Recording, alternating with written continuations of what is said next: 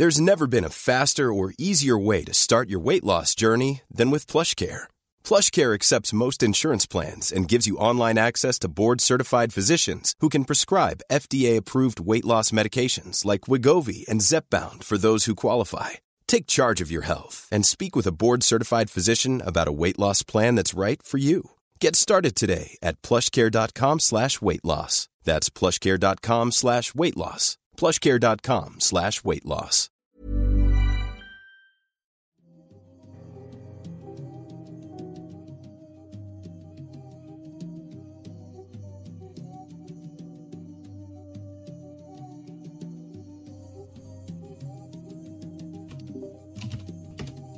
Bienvenidos a Noctámbulos.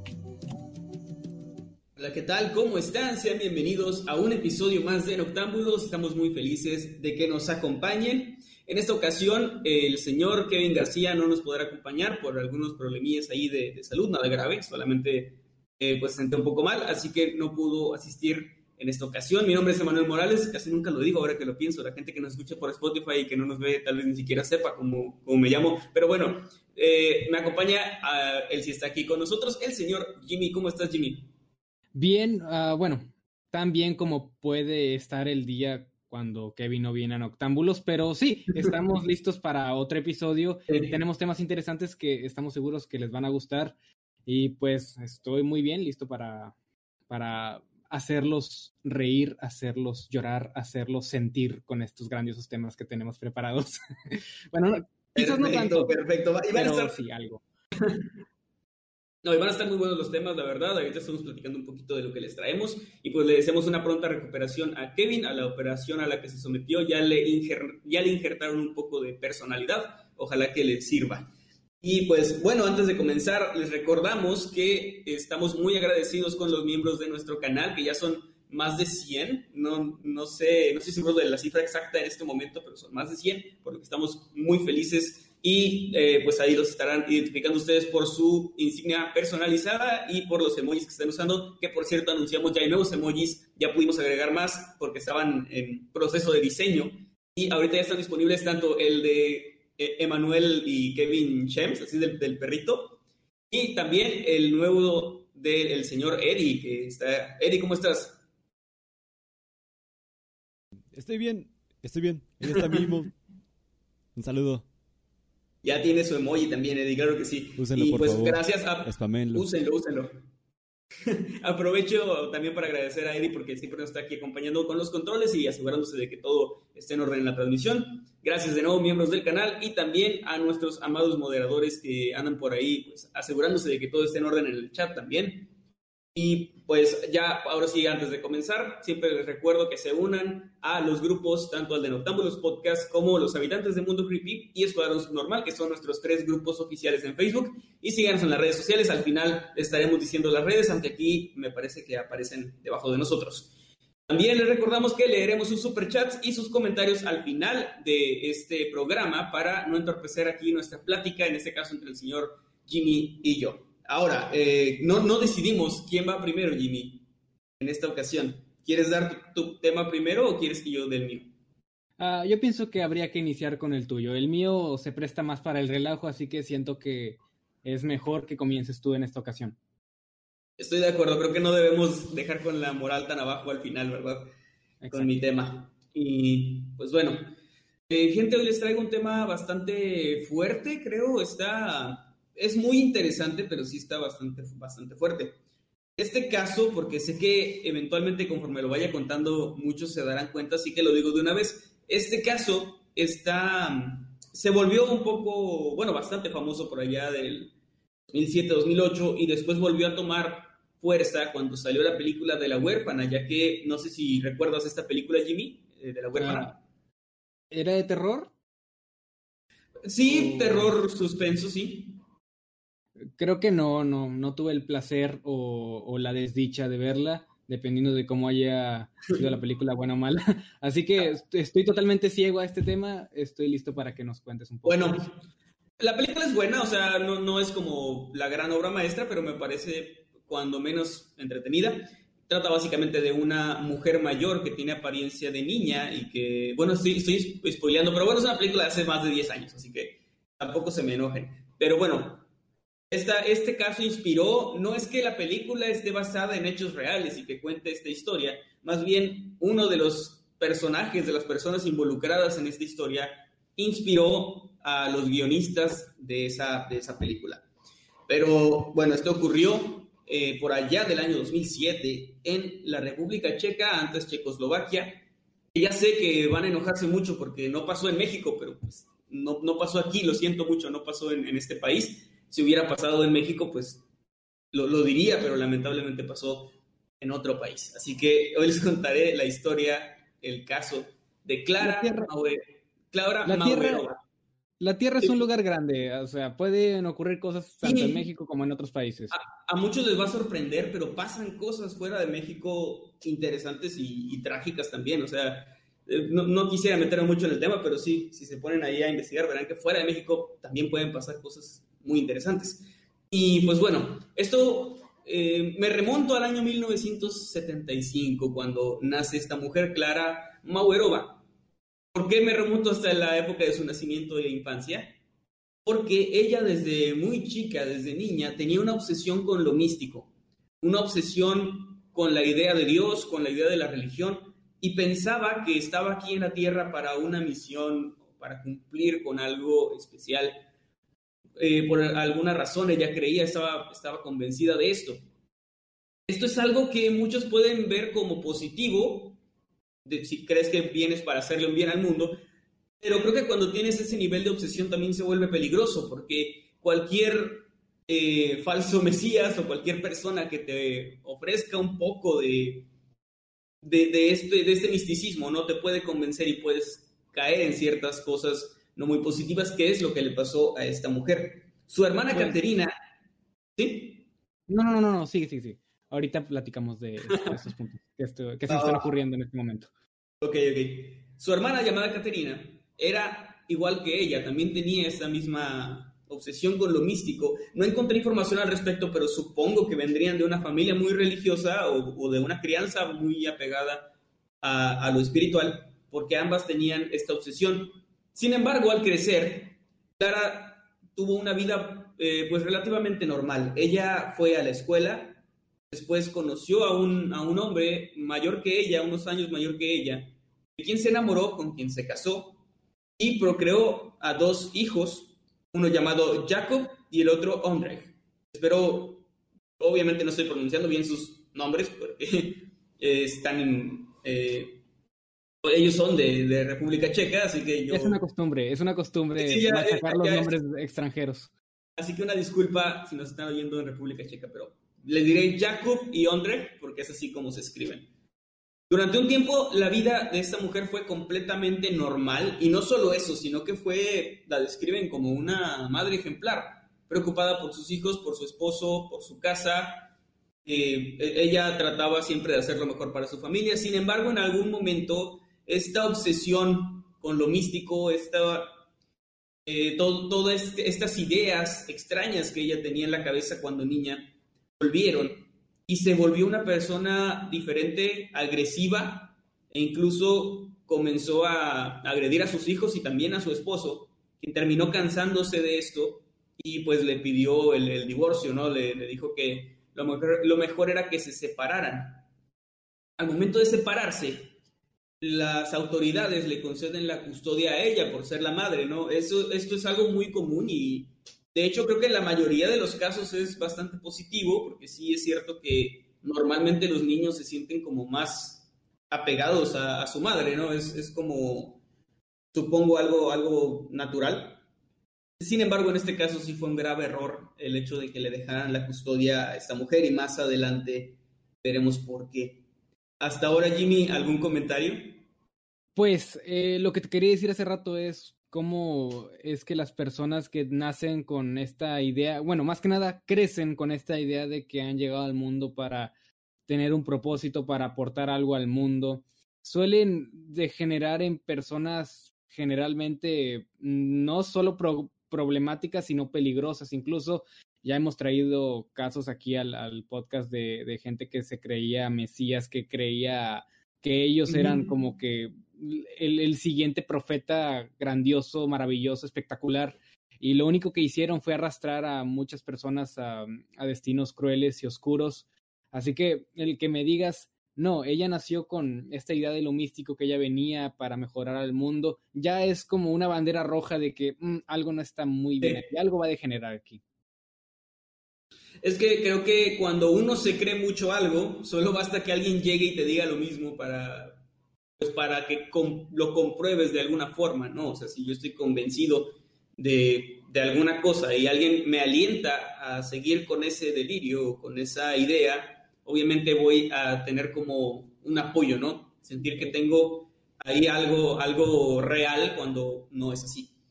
Y pues bueno, después de esta separación y de que le dan la custodia de sus hijos, ella tiene de nuevo una vida bastante normal, se vuelve otra vez la madre ejemplar, eh, estando al tanto de la educación de sus hijos, del bienestar de los dos. Sin embargo, ella empieza a sentir mucha soledad. Según lo que, lo que cuenta en sus declaraciones, se sentía muy sola cuando sus hijos iban a la escuela. Estaba sola en casa, obviamente ya no tenía una pareja, aunque me parece una forma extraña de, decirlo porque es muy común eh, si ella iba a trabajar o iba a trabajar su marido, ambos tenían que estar solos en algún momento, ¿no? O sea, no, no me parece como muy lógico, pero bueno, ella tenía una, una, sentía una soledad, perdón, demasiado fuerte, lo que oh. la hizo invitar a su hermana, Caterina, a vivir con ella y con sus hijos. Otro grave error, otra bandera roja de lo que vendría después. La presencia de su hermana que ella también, repito, tenía esta misma obsesión con lo místico, con una conexión con lo espiritual y todo esto. Sí. Tanto la presencia de esta, de esta mujer como a la de una nueva amiga que había conocido en la universidad porque se había metido a clases para, digo, había vuelto a ser la madre ejemplar, o sea, ella quería como salir adelante, sacar adelante a sus hijos, había vuelto a estudiar, había entrado a la universidad. Y ahí conoció a esta otra mujer, a esta nueva amiga, que eh, junto a su evidente desequilibrio mental, fueron lo que eventualmente llevaría a Clara a cometer estos actos aberrantes que les narraré un poquito más tarde. La nueva amiga, a quien también invitó después a vivir en su casa, se llamaba, se llama, perdón, Bárbara Sharklova, una mujer de más de 30 años, pero que debido a un padecimiento bastante extraño, llamado hipopituitarismo, tenía el aspecto de una niña de no más de 12 años. Ella era una mujer adulta que parecía una niña. Y realmente hay algunas fotografías ahí que le, pasé a, a, Eddie para que las muestre, eh, que sí tenía un aspecto muy, muy de niña con la caracterización adecuada y todo, si sí, llegabas a pensar que era una niña, además tenía una estatura baja. Bárbara resultó ser la más perversa, la de la mente más perversa y retorcida de estas tres mujeres. Era una experta manipuladora. Ella había cometido varios crímenes a lo largo de su vida, de los cuales se había librado gracias a su apariencia y a sus mentiras. Y es que después de algún robo, después de una agresión, la policía nunca perseguía a una niña que veía por ahí caminando por la calle muy tranquila, ¿no? Nunca era sospechosa de nada.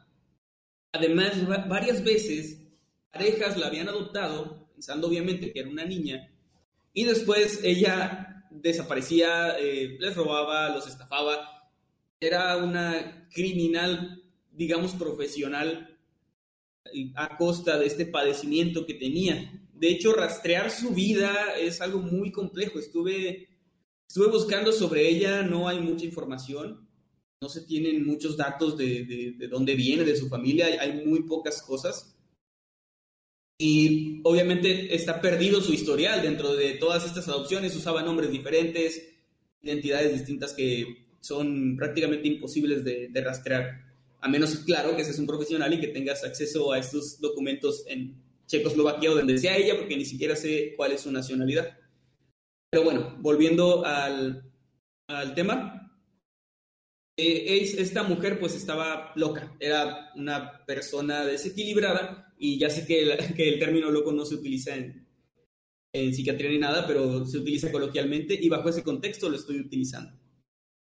Bajo el contexto Bárbara invitó, ajá, sí, porque yo, yo, entiendo que no es correcto clínicamente, pero es, para que se Estaba, estaba bien chisqueada. Andaba, estaba chisqueada, estaba este, Lurias. y bueno, todo, todo, lo que se, se, le botó la canica, se le zafó un tornillo, sí. Ahora, eh, como, como les dije, había sido invitada a vivir con, con estas dos mujeres, con Clara y su hermana Caterina, quienes eran, tenía la idea de que tenían una conexión con lo espiritual y todo esto, lo que las volvía sumamente influenciables bajo los preceptos filosóficos o religiosos de, cualquier persona carismática, ¿no? de cualquier líder carismático. Y Bárbara las invitó eventualmente a ser parte de una especie de culto o de secta en la que ella estaba involucrada llamado Movimiento del Grial.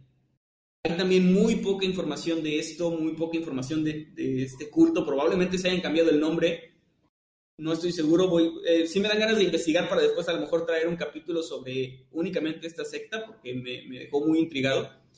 Básicamente es, era un culto, una secta, donde su líder, quien se hacía llamar el doctor, solo se comunicaba con sus adeptos a través de mensajes de texto en el celular. Wow, carismático.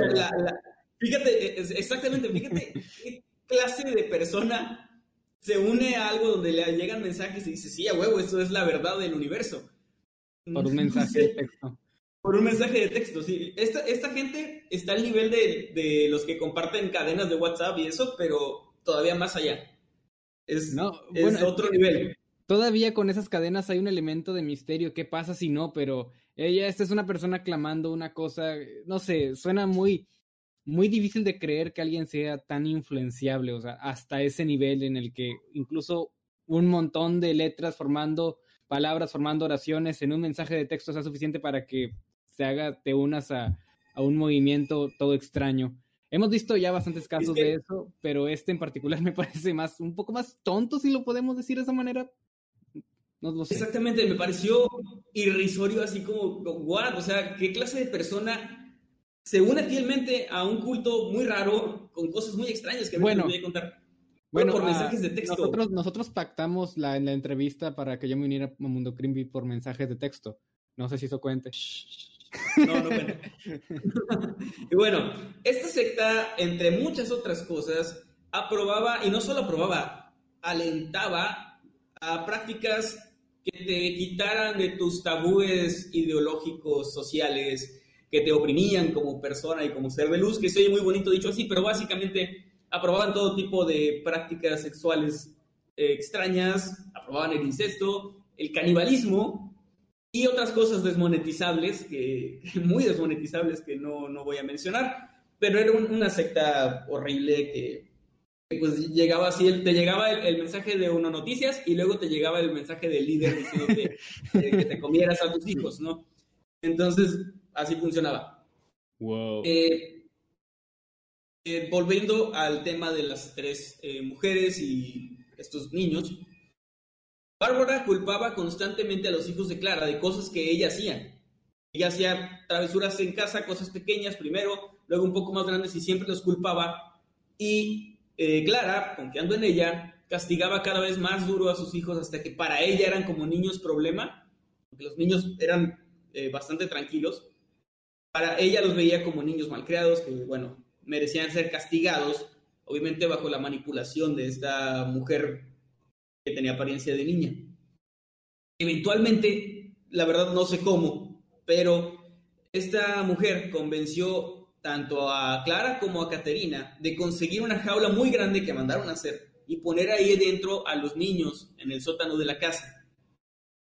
Ya estando enjaulados, desnudos, los torturaban les apagaban cigarrillos en la piel, los cortaban, los golpeaban, les daban la comida a través de los barrotes, los dejaban obviamente salir nunca de ahí.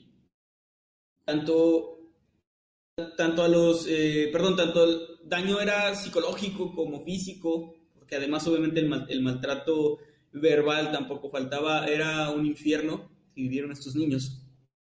De hecho, creo que la cúspide del horror de esto y lo que llevó también a ponerle el apodo de la madre caníbal a esta señora es que a Audrey, uno de los dos niños, Clara, su madre, le cortó trozos de, carne de la pierna con un cuchillo bajo las instrucciones de Bárbara para después esa carne comerla entre las tres mujeres, todo frente al, niño al que la habían cortado como a su hermano. Eh, su hermano estaba viendo la escena, estaba escuchando las súplicas y gritos de su hermanito, sabiendo que él era el siguiente, lo que también pasó eventualmente también a Jacob o. Le hicieron lo mismo, repitiendo en varias ocasiones. Ahora, no se le llama la madre caníbal porque comió carne de sus hijos, realmente no es como que los haya matado y luego cocinado o algo así, era cortarles trozos de carne poco a poco, o sea, no los mataron con esto, no, o sea, no en el momento, me refiero, les cortaban pequeños trozos de carne que se comían, lo que era obviamente una tortura terrible. Los niños permanecían, como dije, en la jaula en todo momento, estaban desnudos y vivían entre sus su propia orina y heces porque pues nadie limpiaba eso, obviamente. Y así estuvieron durante un año entero. Fue todo un año eh, el que vivieron estos niños este infierno. No estoy seguro de cómo sean las leyes en, en eh, República Checa. En lugares como en Estados Unidos, por ejemplo, si los niños no van a la escuela, inmediatamente pues contactan a los padres Aquí en México no es así de estricto, pero creo que las maestras y personas de la escuela también se darían cuenta y eventualmente también tratarían de contactarse. No, no encontré información de cómo es que nadie se dio cuenta de que estos niños estaban enjaulados y torturados tanto tiempo. O sea, cómo no se dieron cuenta de su ausencia o el padre. No, no estoy seguro, pero la verdad voy a seguir investigando después del día de hoy porque es un tema que creo tiene todavía muchas incógnitas que me gustaría pues encontrar, aunque sea solo para mí. Afortunadamente, Bárbara no era una criminal perfecta. Por más que ella lo, lo creyera o por más que pensara que era inmune ¿no? por, por su aspecto, terminó cometiendo un error. Ella compró una de estas cámaras de vigilancia para bebés, no sé si las ubicas, Jimmy. Sí, sí, las que pones ahí y luego los, los ves desde la, desde la otra habitación creo. Ajá. Sí, es como una de estos monitores de audio, pero que trae video también. Sí. Y la, la, compró para ponerla en el sótano con la jaula y estar vigilando a los niños y ver qué hacían o que no se escaparan, supongo. Sin embargo, no contaban con... Esto fue una coincidencia total. Resulta que los vecinos de al lado tenían exactamente los mismos monitores. Obviamente, al no ser de gama alta ni nada, pues es una señal bastante inestable y pues en una ocasión los vecinos recibieron la señal del otro monitor, del de estas mujeres, y presenciaron una horrible escena de tortura hacia los niños. Obviamente se dieron cuenta de quiénes eran las personas, grabaron, eh, tomaron un video de, esta, de esta escena grotesca y rápidamente llamaron a las autoridades, llamaron a la policía, quienes llegaron bastante rápido recibir el reporte. Fueron eficaces en ese sentido, pero no fueron eficaces del todo. Encontraron a los niños, repito, entre excremento, orina, sangre, comida, supongo también, eh, insectos, una, una cosa horrorosa. Y los dos niños fueron hospitalizados. Lamentablemente uno de ellos murió y el otro pudo sobrevivir para testificar en contra de su madre en el posterior juicio. Los policías arrestaron a Clara y también a Caterina. Sin embargo, en la escena del crimen, se encontraron con una pequeña niña que estaba abrazando un osito y llorando. Ella se abalanzó con los policías y les dijo que gracias por, por llegar, porque pues ella era una víctima más de estas mujeres horribles. Esta niña, por supuesto, era Bárbara, pero dijo llamarse Anika y pues obviamente ser una niña pequeña que había sido adoptada por estas dos mujeres y que era como la siguiente en ser torturada, razón por la cual los oficiales se la llevaron a un centro, pues a una especie de centro de protección infantil, de donde terminó eventualmente escapándose, burlando la seguridad y huyendo a Noruega durante un año entero. Esta mujer era tenía para este momento 36 años, ya tenía mucha experiencia, desconozco en cuántas ocasiones se había metido en, en temas así o en este tipo de, pues de situaciones, pero parece que ya tenía mucha experiencia, como dije, era una experta manipuladora. En Noruega se hizo pasar durante un año entero por un niño de 13 años llamado Adam. De hecho, ahí hay eh, una de las fotografías que le envía a Eddie, es ella como niño había ganado peso. Supongo que lo hizo a propósito, o sea, como que engordó, se dejó el, se cortó el cabello, se, se, caracterizó totalmente diferente. Parece. Para hacerse pasar por este niño. Sí, por hacer, exactamente parece. Para hacerse pasar por este niño de 13 años llamado Adam, pero finalmente la policía la identificó y la extraditó. La lograron capturar. Fue una completa sorpresa para la familia que lo había adoptado, porque para ellos ese era su hijo que habían adoptado hace un año, ¿no? Y no sabían que era una mujer de 36 años y además involucrada en un caso de tortura y canibalismo de infantes. Algo que supongo no habrá sido nada agradable de, de saber, ¿no? Para la familia. Aquí viene una parte que realmente me dio bastante... E-, esta historia tiene un final, tiene un final. No diría si feliz o, o no, creo que no lo es, para nada. A Clara la condenaron a 10 años en el 2007, o sea, en teoría debió salir en 2017, aunque desconozco si lo hizo o no, porque ahí en, su biografía, en la, Wikipedia, no, no, no lo dice. Pero supongo que, supongo que debió haber salido. Su hermana fue condenada a nueve, o sea, nueve y diez años por hacer esto, prácticamente mm. por matar a un niño, porque uno de ellos no sobrevivió, se me hace nada. Se me hace una pena... Eh, ridícula. Sí, o sea, una sentencia muy estúpida. Y a Bárbara, eh, no sé, repito, cómo funcionan las leyes allá, pero al autor intelectual de un crimen, no sé aquí en México, si tú sepas, Jimmy, se le condena a más o a menos años que al autor material.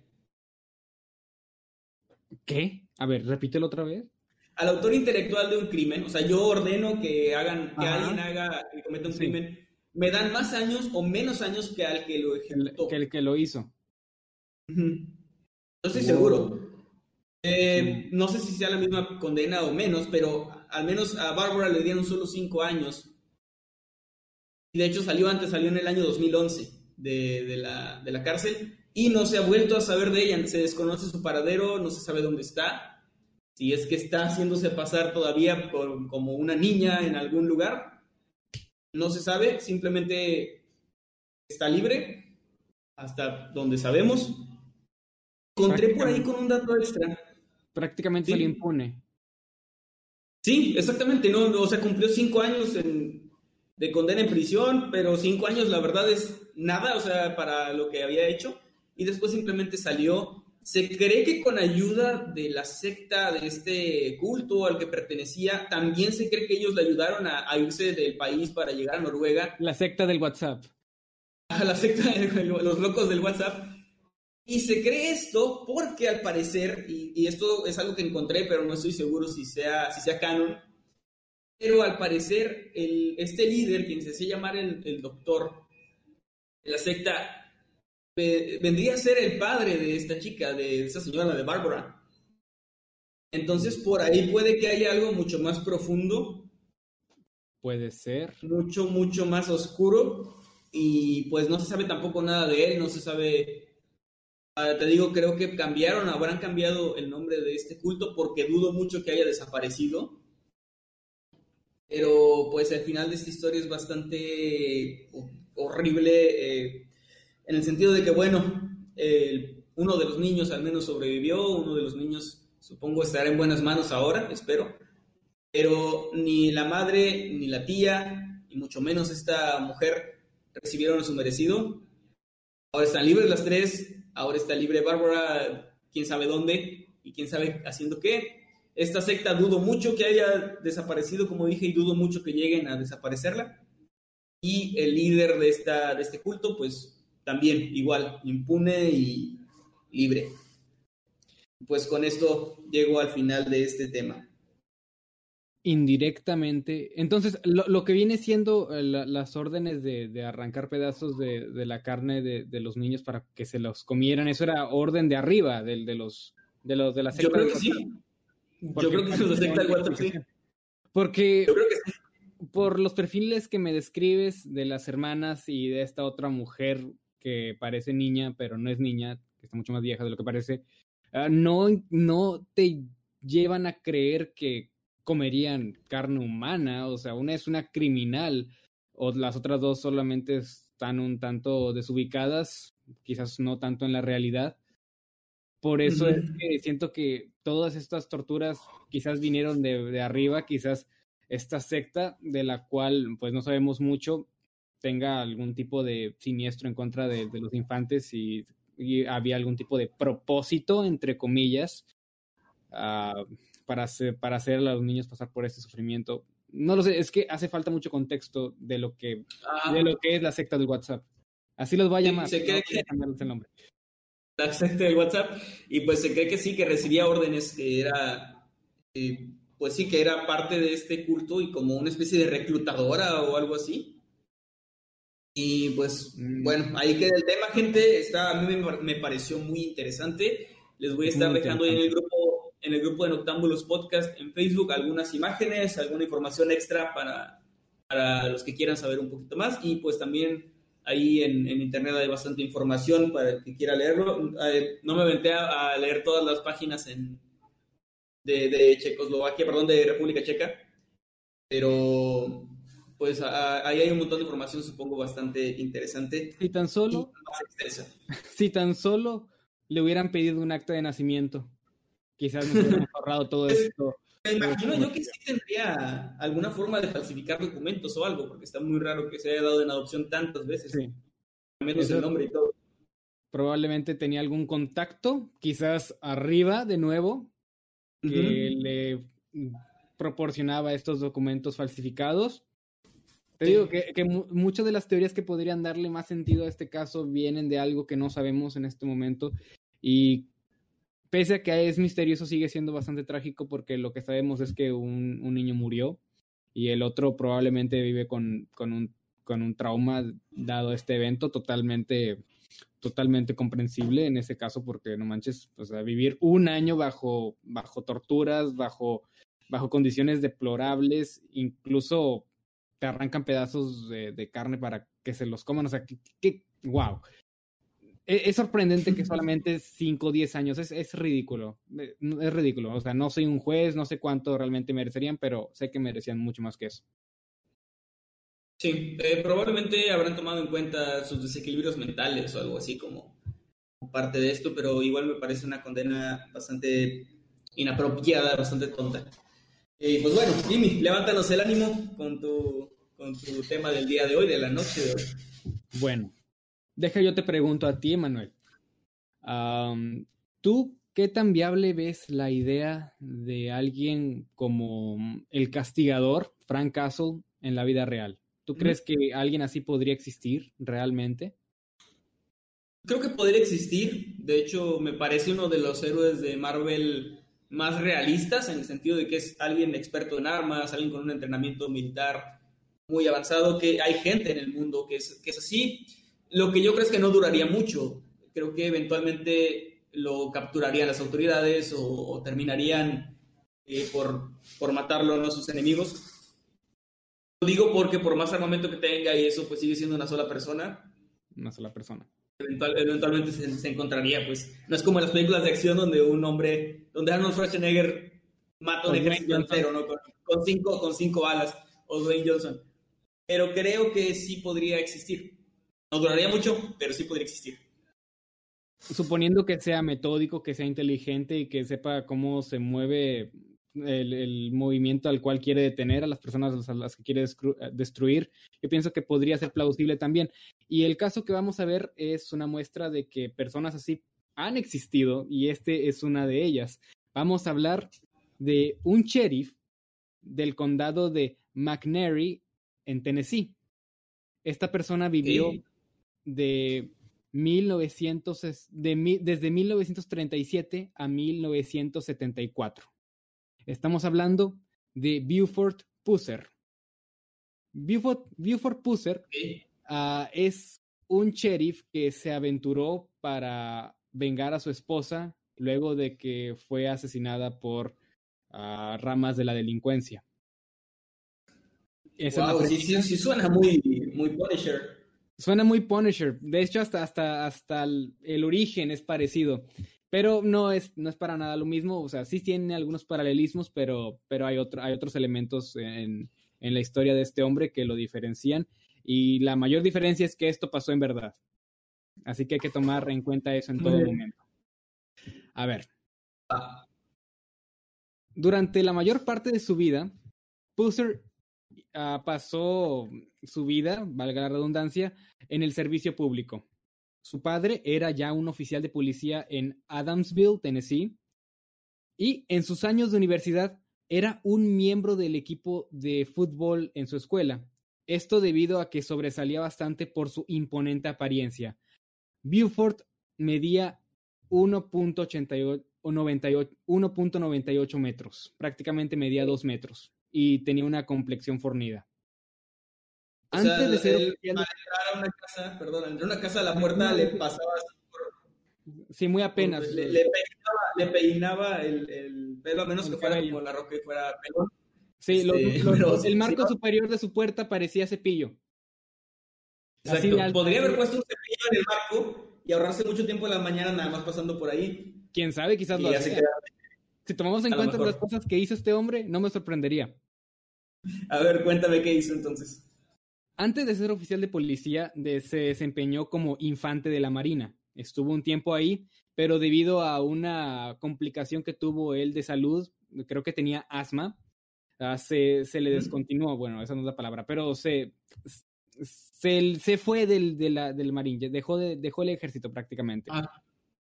Y irónicamente, en 1957, un tiempo después de esto, disfrutó de un breve periodo como luchador popular en Chicago. Su, figu su figura alta y su gran constitución uh, le valieron el apodo de Buford the Bull, Buford el Toro, debido a su altura y su imponencia. Recordemos que medía dos metros y tenía un cepillo pegado en el marco superior de su puerta. Fue en esa Buford ciudad. Ya de por sí es un nombre rudo. Sí, Buford. Eh, ¿cómo, ¿cómo, se llama el personaje uh, rudo en Phineas y Ferb? No me acuerdo, supongo que Buford. Supones bien, pero pensé que lo captarías. Bueno, no importa. Eh, cuando Phineas y Ferb, ahí un, pa, para que vean lo viejo que estoy. Cuando salió Phineas y Ferb, yo estaba en la prepa y ya veía poca televisión.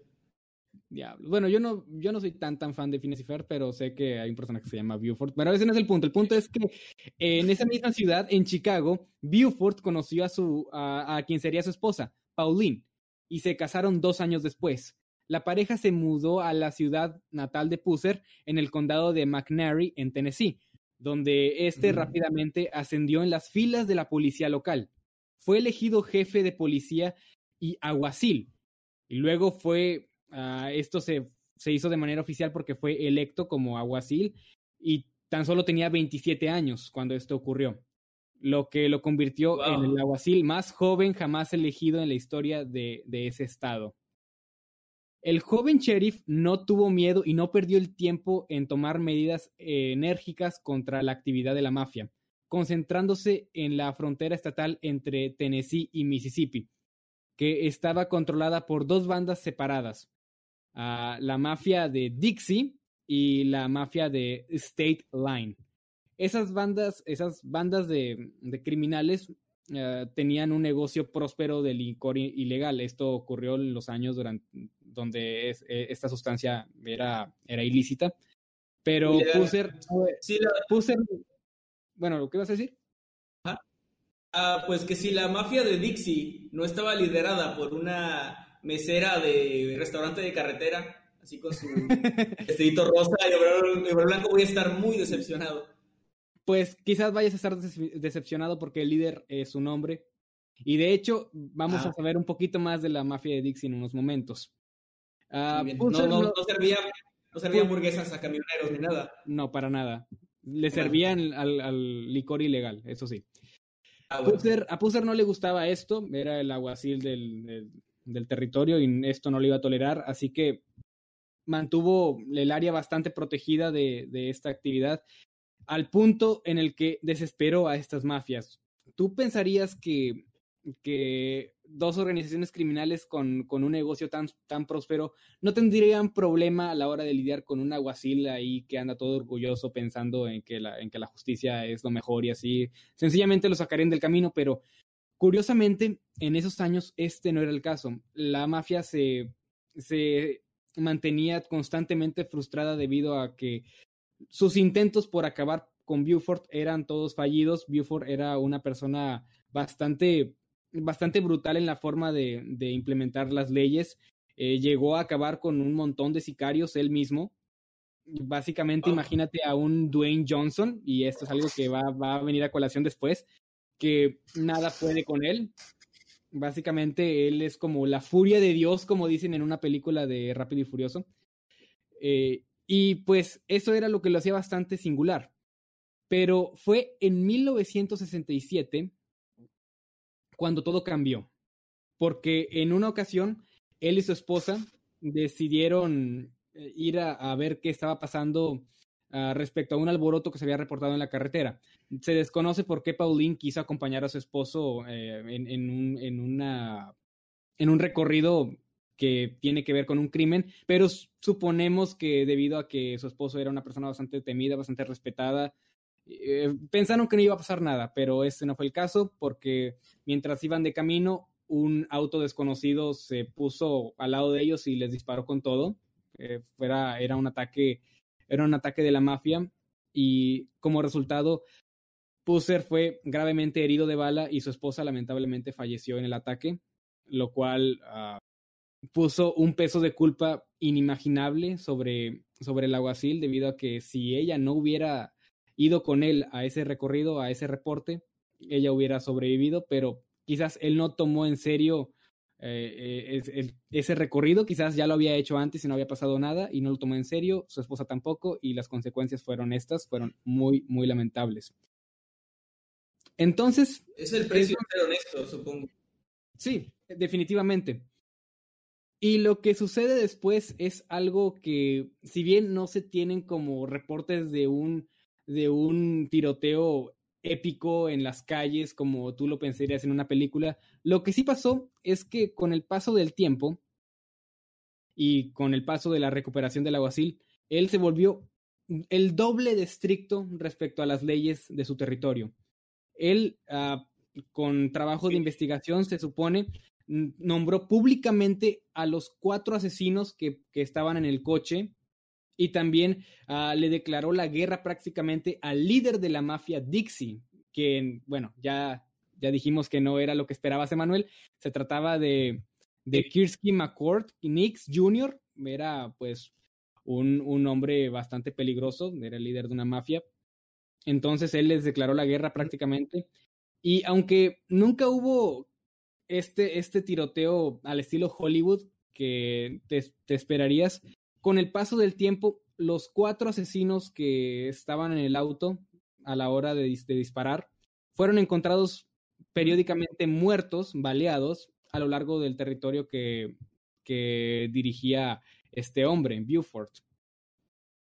Sí. Lamentablemente, el líder de la, de la mafia Dixie, Kirsky, no fue arrestado, bueno, no por eso, fue arrestado por otros crímenes relacionados con el, su estilo de vida, pero no fue uh, condenado por eso en específico. Sin embargo, eh, la, la, gente a la que él mandó fue apareciendo muerta a lo largo del estado y nunca se encontró al, al, al culpable de esto, pero la gente eh, supone que fue Buford debido a que fue él quien estaba poniendo un montón de presión eh, en, en todo esto de, de, la mafia y todo esto del, del tráfico de licor.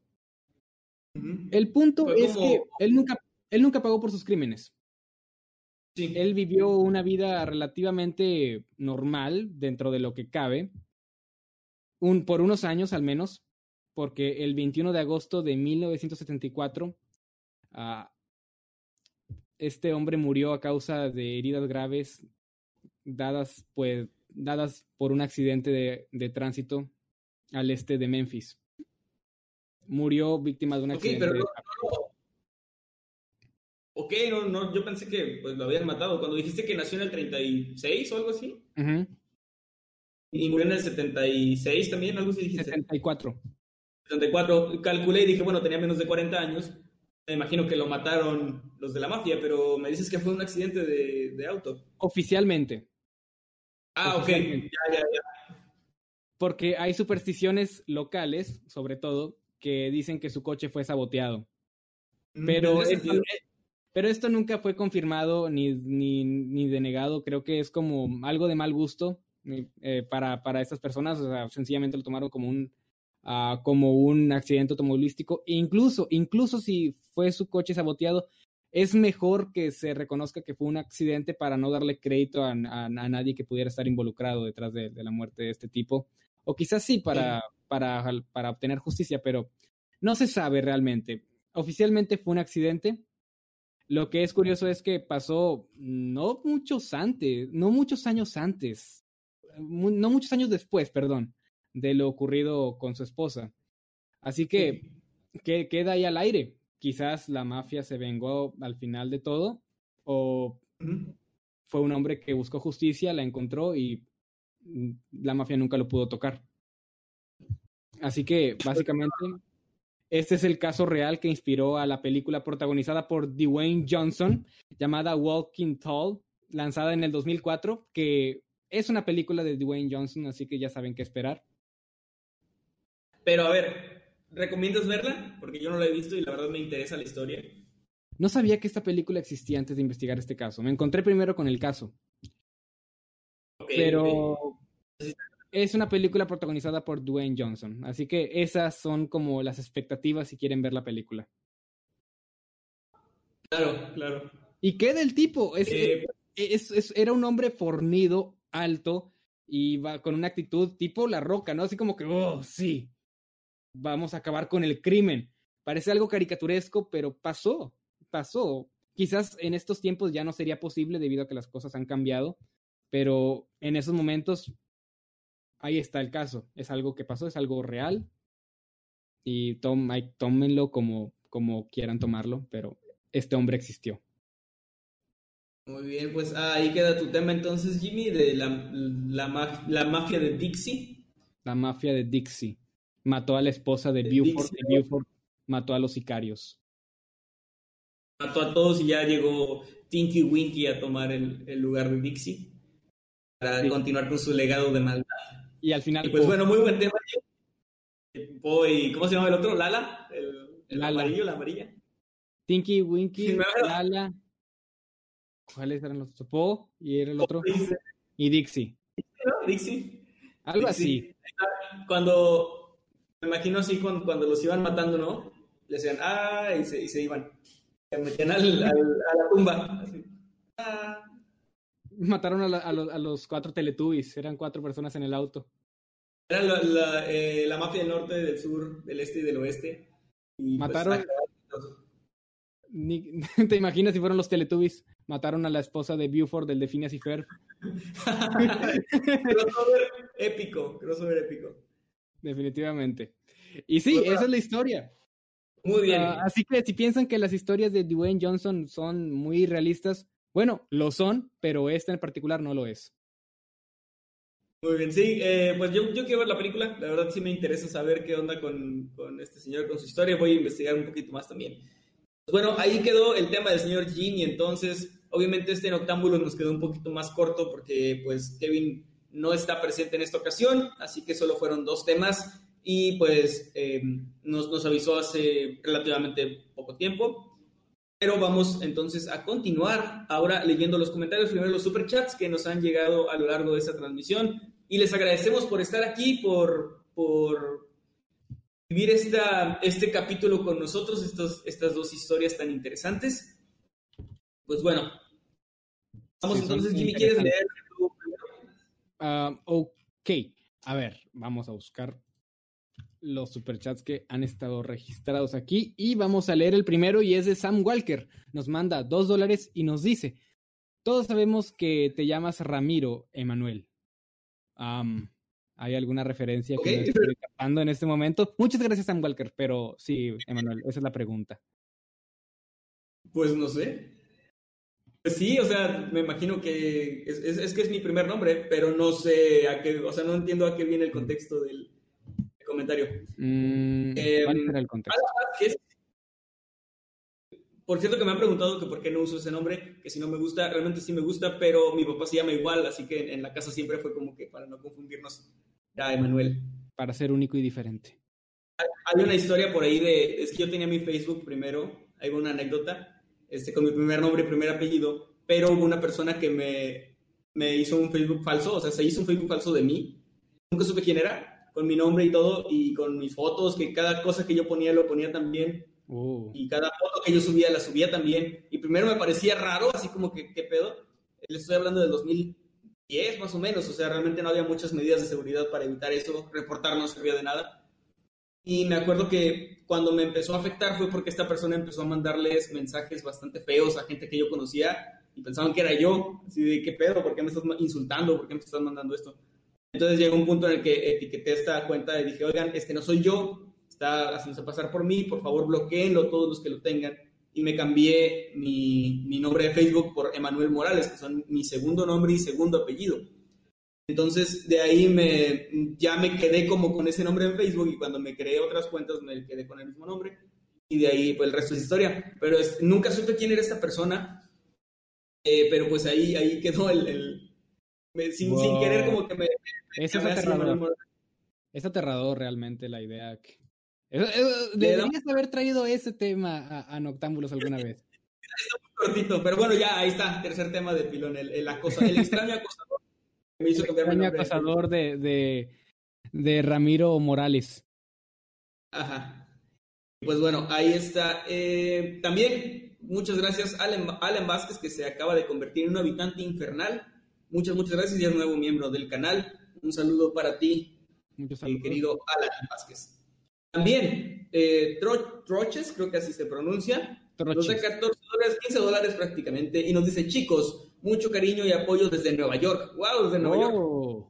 Es mi primera vez viéndolos en vivo, pero llevo suscrita ya por muchos años. Ustedes me inspiraron mucho a la escritura desde que escuché los poemas creepy. ¡Wow! ¡Qué bonito! Muchas gracias. Tengo muchas ganas de volver a escribir poemas creepy. Sí, deberías, deberías, o sea, pese a que no eran los que jalaban como que mm, tantas vistas, pues eran bastante buenos. Deberías volver. Sí, me gustaría mucho. Eddie, ¿quieres leer el siguiente? Odias a la gente, Eddie. Dinos la verdad, odias a la gente. No, no, no, no, no. No, no, no. A sus órdenes. Estás algo saturado, Eddie, un poquito. Ay, perdón, perdón, perdón, ya. ¿Ya mejor? Muy bien. Vale. Sí, mejor. A ver, el, eh, lee el siguiente, Eddie. Ahora Line Stray Kane dice, nos da 20 pesitos y dice, todos presumiendo sus emojis de miembro. Pac-Man llorando. Están bien bonitos. Ah. Pues. Por esos 20 pesitos Pero mira, los emojis.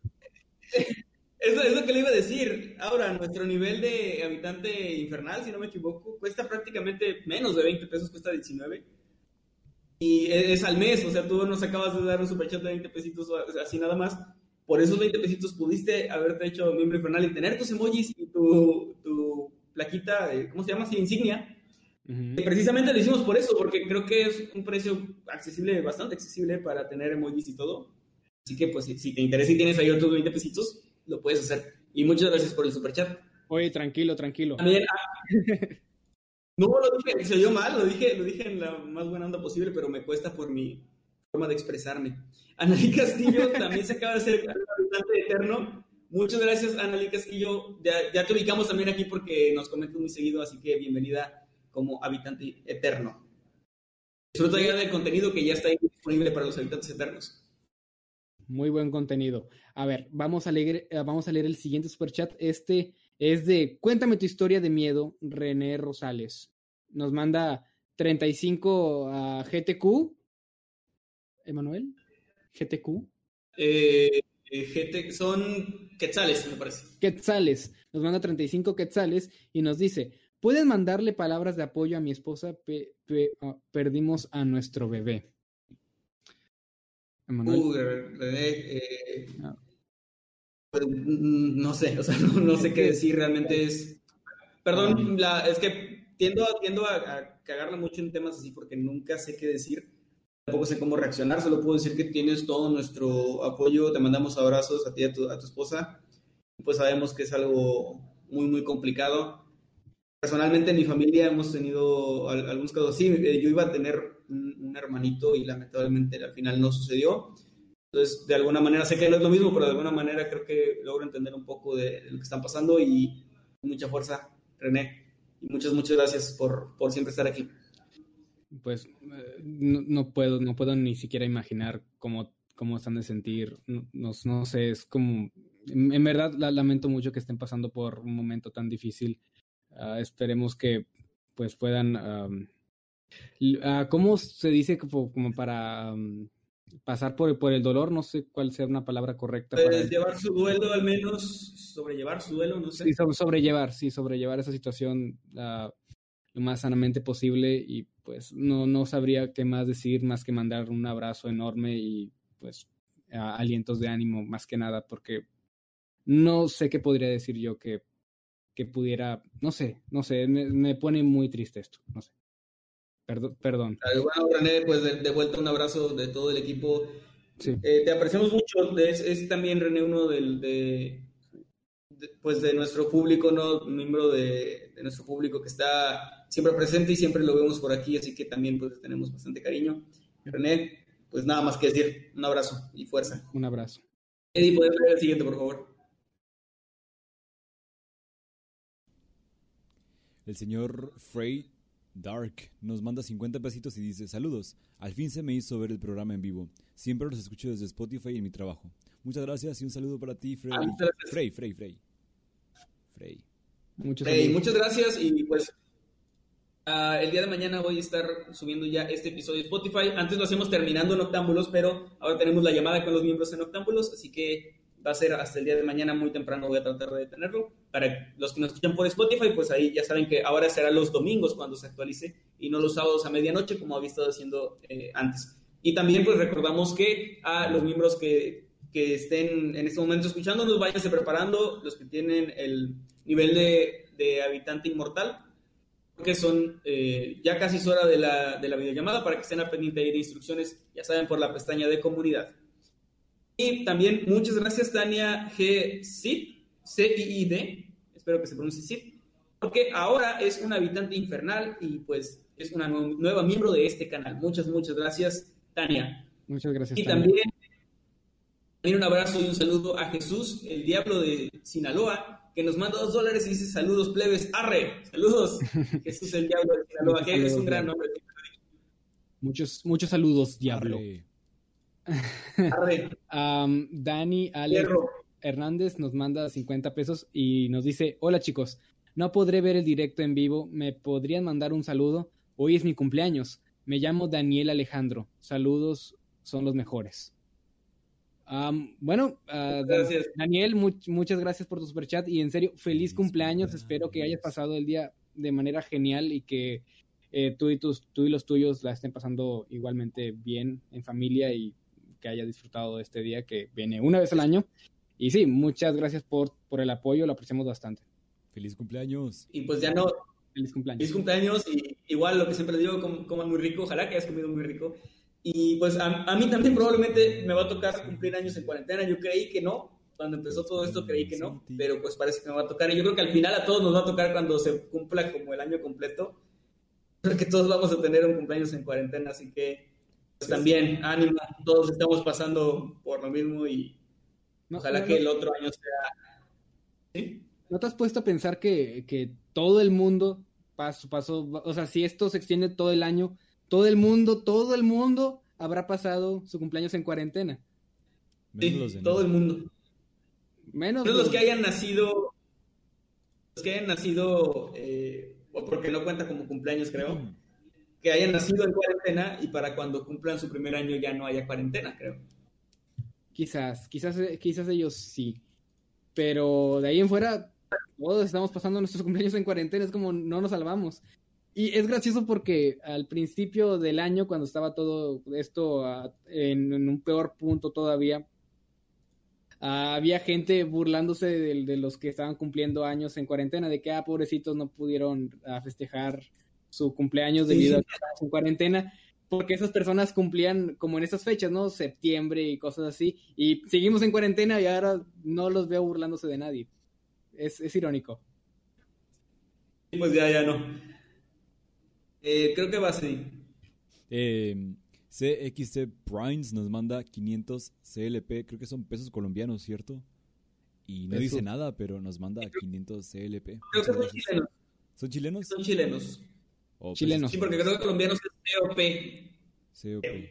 Oh, vale. COP. Muchas gracias. CXT Primes.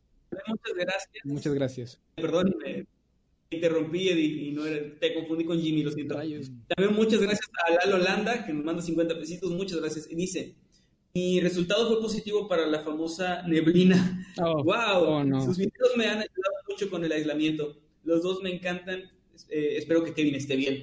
Eh, pues sí, Kevin, Kevin está bien, no te preocupes. Nada más trae ahí, em, se siente un poquito mal, pero, pero pues ojalá que te recuperes muy pronto.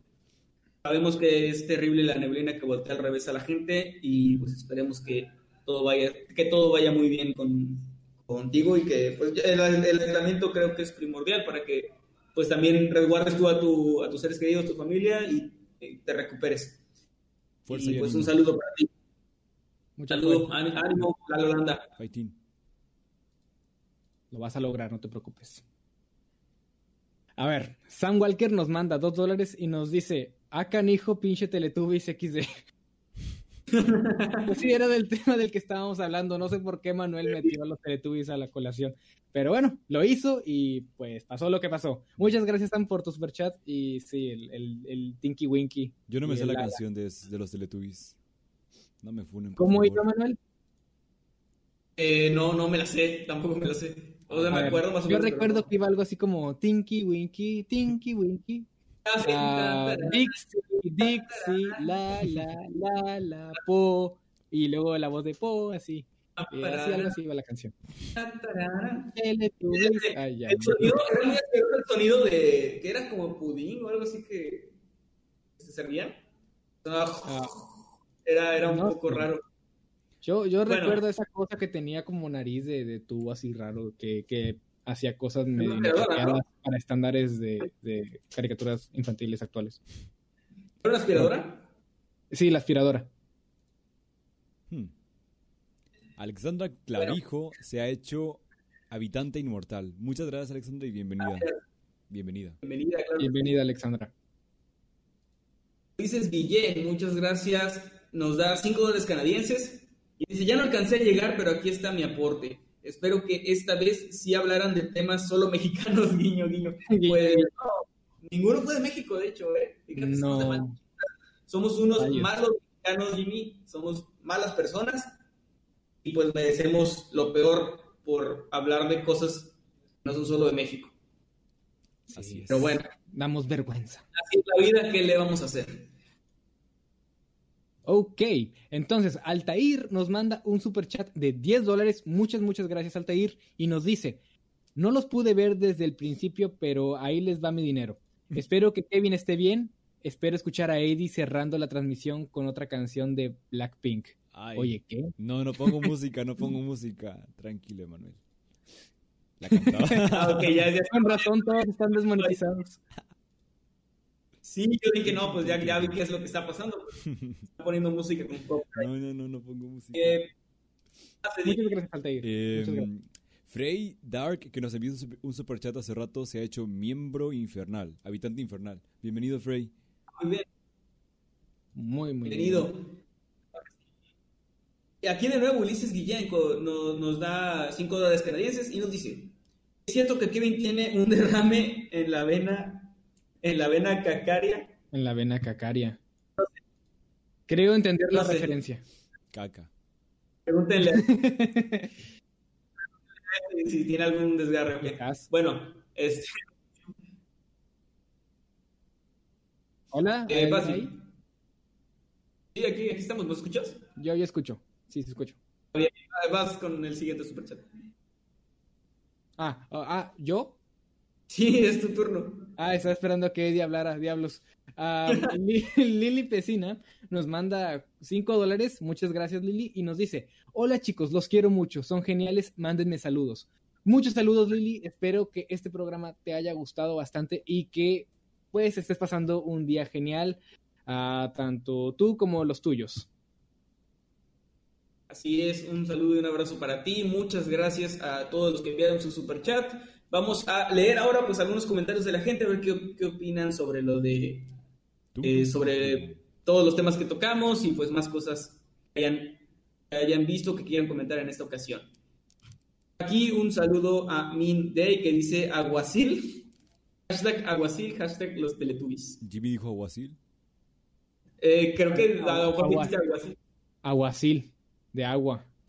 Es que hay que fomentar el, la, la, injerción de agua, la tomación de agua. en este podcast. Sí. Para que vean. También María. Malinchistas, pero apoyamos el medio ambiente. Maya, perdón, Maya Pica Peiras. Ignora eso, ignora eso. Nos, dice gracias por alegrarme la noche con su podcast. Muchas gracias a ti, Maya, por estar aquí con nosotros. Viri Ferral dice, les mando un enorme abrazo y un saludo de mis pequeños habitantes, Nayeli y Ángel. Esperemos que Kevin esté, bien. Muchas gracias, un saludo para ellos también.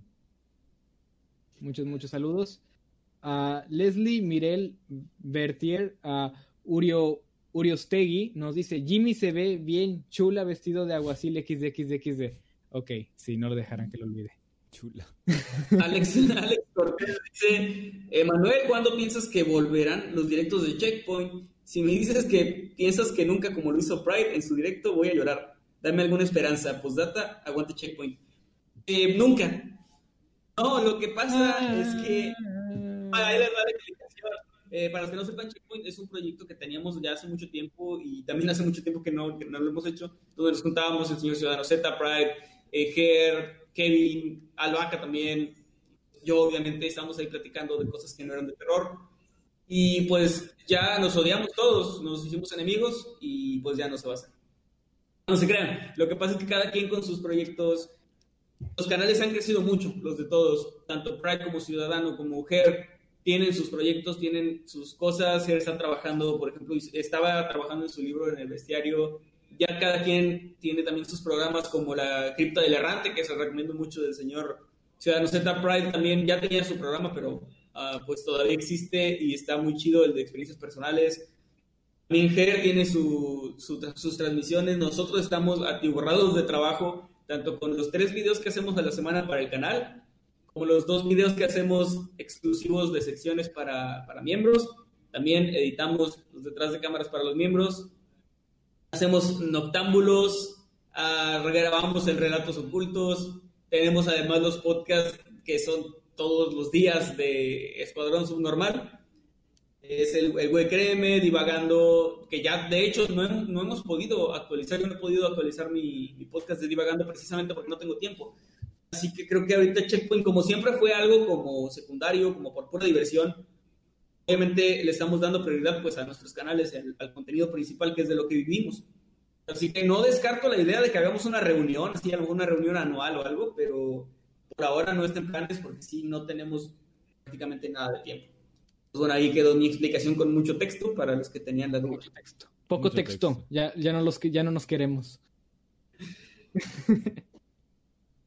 Así es, y bueno. ¿Por, qué te quedas callado, Manuel? Tengo razón, o que yo lo digo jugando. No, no, no, dije nada. Eh, no sé quién siga. Jimmy, ¿quieres leer algo más? A ver, Maya Pica Peiras nos, nos dice: uh, ¿Le puedes preguntar a Emanuel cuándo va a decir mi nombre bien? Uh, me pregunto, bueno, Emanuel, ¿estás diciendo el nombre de Maya Pica Peiras bien? Ahora, no sé si, no sé siquiera si yo lo estoy diciendo bien. pues no sé. al principio le dije María, eso sí, me equivoqué.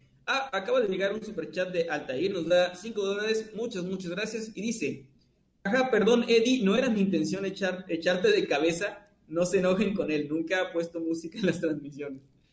Muy bien, no, no, yo, pensé que había cantado, ¿no? El impostor ya salió quién es el Ya salió quién es el impostor. De hecho, creo que tampoco he cantado. Gracias por los 5, de verdad, muchas gracias, Altair. Un saludo. Gracias. Oye, eh, ¿quieren leer algún otro comentario, chicos? Dar saludos. ¿Se imaginan un mundo en el que, bueno, un YouTube más que nada, ¿se imaginan un YouTube donde ya te pueden desmonetizar por tararear o cantar una canción, pero tú solo con tu voz? Ya hay algo así, pero con los covers. Sí. Si es un cover, te desmonetizan. Pero sí, no, no dudo que pronto se haga, eh, así como están las cosas, no dudo que pronto lo hagan. Nos desmonetizan. Hay artistas a los que pues... sí, imagínate. Hay artistas a los que les han desmonetizado videos por cantar sus canciones en directo o, subir un video cantando alguna canción propia. Pero sus disqueras como, como el video del, señor con la pistola así apuntando al otro señor con la pistola. sí, básicamente. Pero pues bueno, YouTube es así. Ojalá que también se arreglen los problemitas que tienen ahí con el algoritmo de repente. Eh, dice, ¿quién es Mundo Creepy? Dice Isaac Morroicerano. Supongo que se refiere a que quién es el de Mundo Creepy, o sea, si no conoce nuestras voces o algo, aunque salimos en los videos, no sé, creo que tal vez solo no saben qué canal, en qué canal está. Pues Mundo Creepy es esto, es, el canal. Saludos, Isaac. Hay un hashtag de Jimmy el Chulo. Jimmy el Chulo. sí, sé que no lo olvidarán pronto. Adiós, chula. Sí, durante el primer año fue caca, el segundo año va a ser va a ser chulo y, y agua. Eso no tiene sentido, pero dice Namuru, supongo que lo de Mundo Creepy, no sé. ¿Por qué eres tan crack, Manuel? Dice, mi, mi historia favorita es el violín de la bruja, me encanta. Bueno, lo está preguntando, dice, el, mi historia favorita es el violín de la bruja, me encanta. Dice Kazuma 107. Eh, no te quedas, Kazuma, ya sé que creo que se te fue ahí el signo de, interrogación. Y pues muchas gracias, la verdad me, me, gustó mucho también esa historia de mis favoritas de las que he escrito.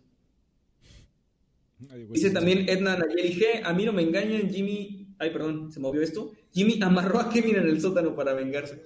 No sé, tal vez sí. Escribía muy raro cuando nos mandó el mensaje de que se sentía mal.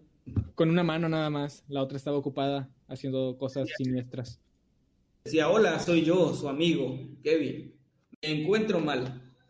Tal vez Jimmy. Y luego Jimmy nos mandó un video de Kevin saludando así. así con, como así como en Toy Story así. ah, qué buen amigo. y Emanuel, ¿qué está pasando ahí? Nada, y sale el brazo de Kevin. Ay, imagínate. Eso es su cabeza como ventríloco. Estaría muy loco. Ah. Pues bueno, hasta aquí llega el capítulo de hoy, gente. Muchas gracias por habernos acompañado. Gracias por esos mensajes, por esos superchats. Ojalá que les haya gustado. Quedó un poco más cortito, obviamente, por la, ausencia del señor Maschezzini, pero pues hicimos, eh, tratamos pues, de sacar adelante este, este podcast con los dos temas y creo que quedó muy bien. Los, los dos temas me, me, parecieron muy interesantes.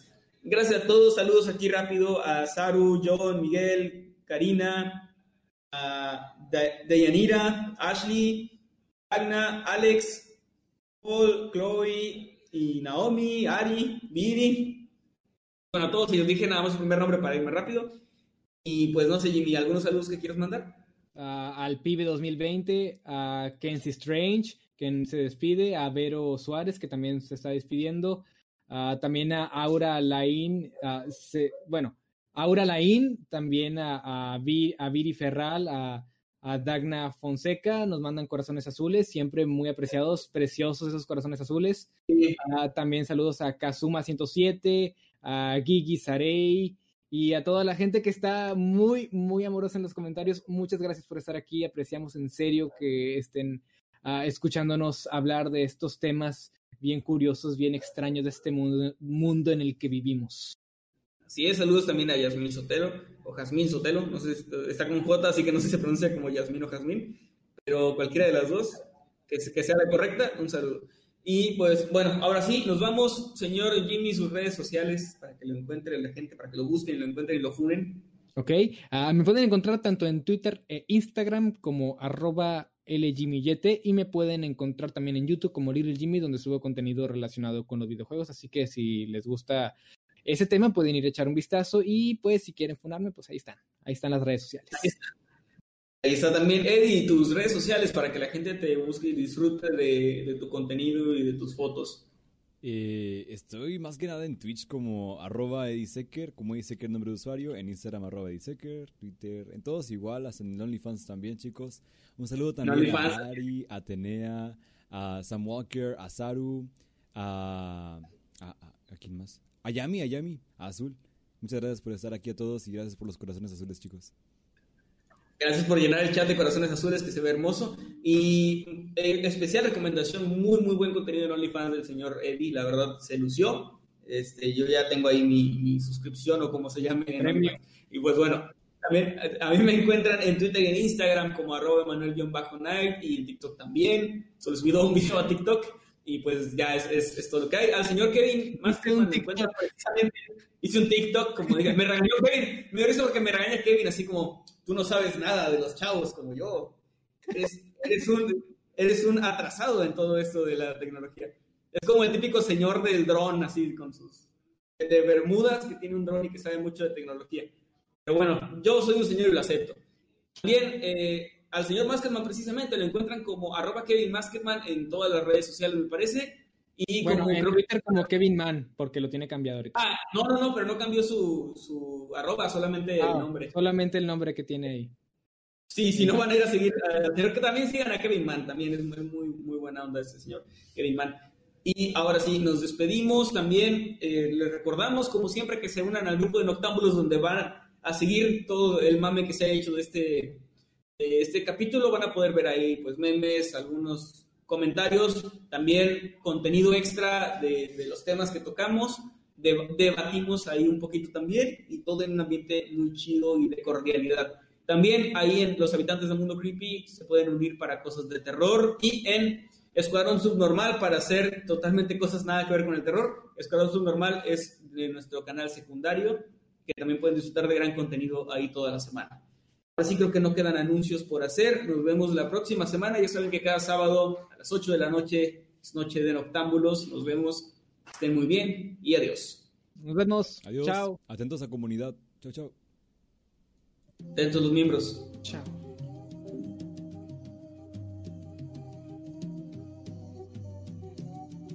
Snow cone chili, get it free like Willy. In the jeans like Billy, you'll be popping like a Willy.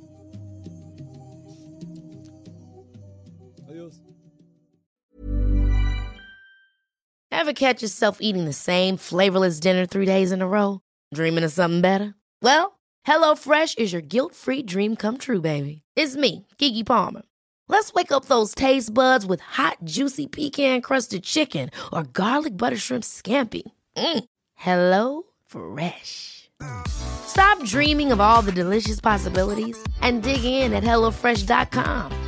Let's get this dinner party started.